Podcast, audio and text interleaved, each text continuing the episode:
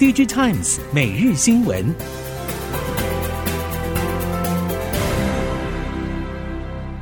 听众朋友们好，欢迎收听 DigiTimes 每日新闻，我是翁方月，现在为您提供今天的科技产业新闻重点。首先带您关心。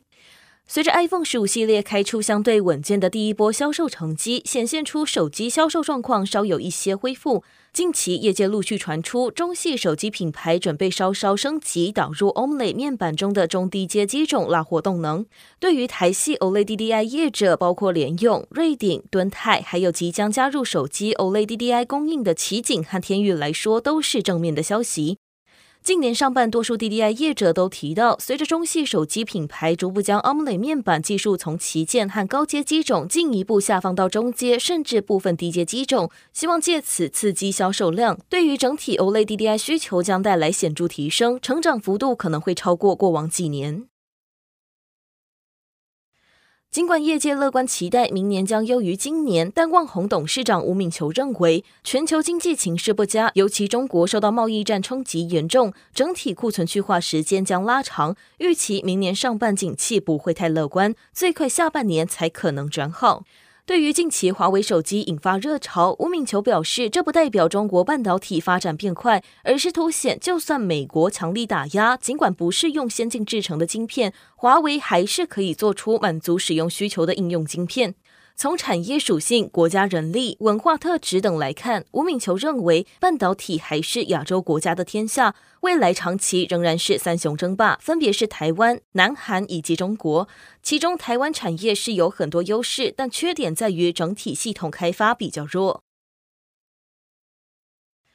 近日，业界流传一份高通向三星电子寄送的电子邮件截图，并指出高通最新的 Snapdragon 八 Gen 3将有采用四纳米和三纳米两种不同制成的版本。针对信件截图的真伪，熟悉手机 SOC 人士认为，高通在明年上半的加强版晶片导入三纳米制成效益并不大。一方面，加强版处理器的出货和年末的新版平台相比都是比较小的。另一方面，提前推出三纳米的加强版处理器，势必会出现和 Snapdragon 8 Gen 4新品内部竞争的情况。而在同一个平台基础上额外开出三纳米制成的新案，成本压力会大幅攀升。以今年全球手机市况疲软，且高通还大幅裁员的情况之下，看起来并不像一个合理的营运策略。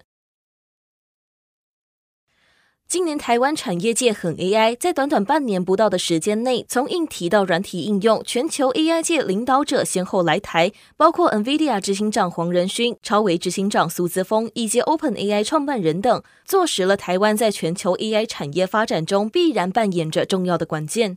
市场认为，对台湾 AI 产业供应链而言，NVIDIA 与超微谈的虽然也是 AI 的应用与产业发展，但背后更代表着市场对 AI 晶片和 AI 伺服器这些硬体平台与产品的实际订单需求，是可以为业者在低迷不振的消费市场之外创造实际营收贡献，所以讨论度自然会高。先前市场传出，Google 考虑最快从二零二七年开始停止与博通的 AI 晶片供应合作，并完全转为内部自主研发。不过，Google 已经澄清与博通的关系没有改变。外媒评论借由这件事，也让外界注意到博通在超大规模云端定制晶片的生产中究竟扮演何等重要的角色。Google Cloud 使用的 TPU 伺服器定制加速器晶片，并不是完全由 Google 内部自主研发的产品，博通在其中贡献不小。包括提供了高速串列器、解串器界面等关键技术，以及协助将 Google 工程师设计好的规格与蓝图转换成可以提供代工业者用于实际生产的形式。虽然不及 NVIDIA 在 AI 领域炙手可热的程度，但博通被视为在这波生成式 AI 热潮当中，继 NVIDIA 之后的第二大受益晶片厂商。ChatGPT 带来生成式 AI 的热潮，引发企业关注与兴趣。但如何使用，甚至要达到什么目的，其实企业并没有概念，也成为 IT 厂的商机来源。戴尔除了推出生成式 AI 对应软硬体，也推出生成式 AI 服务，要抢攻这波长尾商机。戴尔在内部使用生成式 AI 工具，对内部员工提供咨询，比如销售人员可以询问特定客户适合销售何种产品，该系统会协助回答。戴尔科技集团首席人工智慧策略长表示，戴尔全球十二万名员工各自有不同专业知识，透过该系统将可以大幅提升效率。近几年来，消费性电子市场多数呈现饱和状态，众多面板厂纷纷转战车载显示领域，智慧座舱也成为各大车厂差异化的重点。不同的场景与设计，也让不同的面板技术拥有更多发挥空间，并催化车载显示技术进入百家争鸣的状态。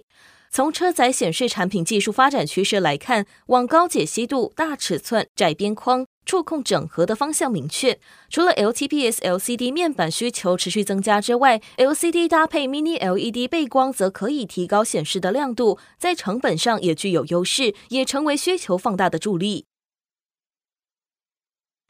美国车厂推动本土化制造快马加鞭，LED 车灯模组厂联加光电的美国密西根新厂从去年底投入量产，稼动率不足拖累联加本业面临亏损。不过第四季将增加新车款导入量产，近期渴望新增两家美系 Tier One 车厂客户，预计明年第一季美国厂产线增加到四条，到时稼动率提升，美国厂渴望达到损益两平的目标。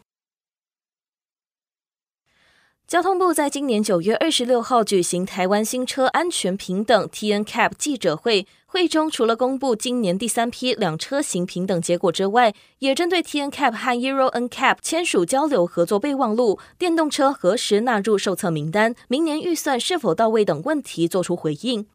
此外，针对最受瞩目的特斯拉 Model 3，目前得到的消息是，预计明年第一季可望进口到台湾。车安中心目前也将 Model 3纳入当季检测名单当中。有鉴于台湾市场电动车选择越来越多，TNCAP 也正在考虑将电动车列为独立项目。不过，目前仍然在讨论阶段。如果要执行，最快也需要等到二零二五年左右。美国拜登政府公开半导体法护栏最终规定之后，可以看见南韩业界先前要求美国放宽增设标准的建议，并没有被采纳。对于是否会影响三星电子和 SK 海力士在中国的扩产计划，南韩观点两极。另外，也有观点指出，以成熟制程把握中国内需市场，或许是韩厂新解方。虽然三星和 SK 海力士并没有对此发表立场，但许多南韩观点呼吁，南韩企业在难以在中国大规模投资的氛围之下，应该为美国护栏制定应对方案。华为秋季发表会除了推出 Mate 六零 RS 手机和各项智慧装置之外，值得关注的还有新亮相的智慧手表，同样搭载双向北斗卫星传讯。这也是华为继今年初发表智慧手表后的下一个具有卫星通讯功能的装置。Counterpoint Research 指出，华为智慧手表销量跃居为全球第二大，主要是取得中国市场大约将近四成市占率。随着华为近期几款智慧手表都支援卫星通讯，搭载卫星通讯功能的行动装置数量将持续增加。在全球太空科技产业链中，台厂目前扮演的角色以零组件、天线和通讯模组供应为主。许多台厂已经成为 SpaceX 的供应商。鸿海集团与学研界合作开发立方卫星，将在近期升空。针对美国、中国、日本、印度等国相继启动登月相关计划，专家认为台湾很难投入同等资源在月球或星际探勘，但可以选择加入某个阵营，为其提供关键元件和系统。卫星发射媒合服务业者则呼吁台厂应该把握他国太空业者开放共乘的契机，及早为元件产品取得飞行履历以及第一手月球探测资料。宏德能源整合旗下事业体资源，在台南建置光储充整合示范点，将太阳光电、储能、一百二十 k 瓦充电桩、V2G 充电桩等设备结合能源管理系统，打造成区域型智慧电网。宏德能源董事长谢元一表示，储能与负载端用电管理是台湾电力系统供需具备弹性与韧性的两大关键。目标今年底达成十个复合式充电站点，拼全台建制一百个站点。此外，光储充示范点里也建置战情墙，整合并可视化所有资料，让民众一目了然当日太阳能放电量、储能系统存电量和放电量、示范点的负载等资讯，也能随时掌握安装在外的光储充放用整合系统运作状况，包含太阳能模组、储能设备与电动车充电桩。以上新闻由 DJ Times 电子时报提供，翁方月编辑播报。谢谢您的收听。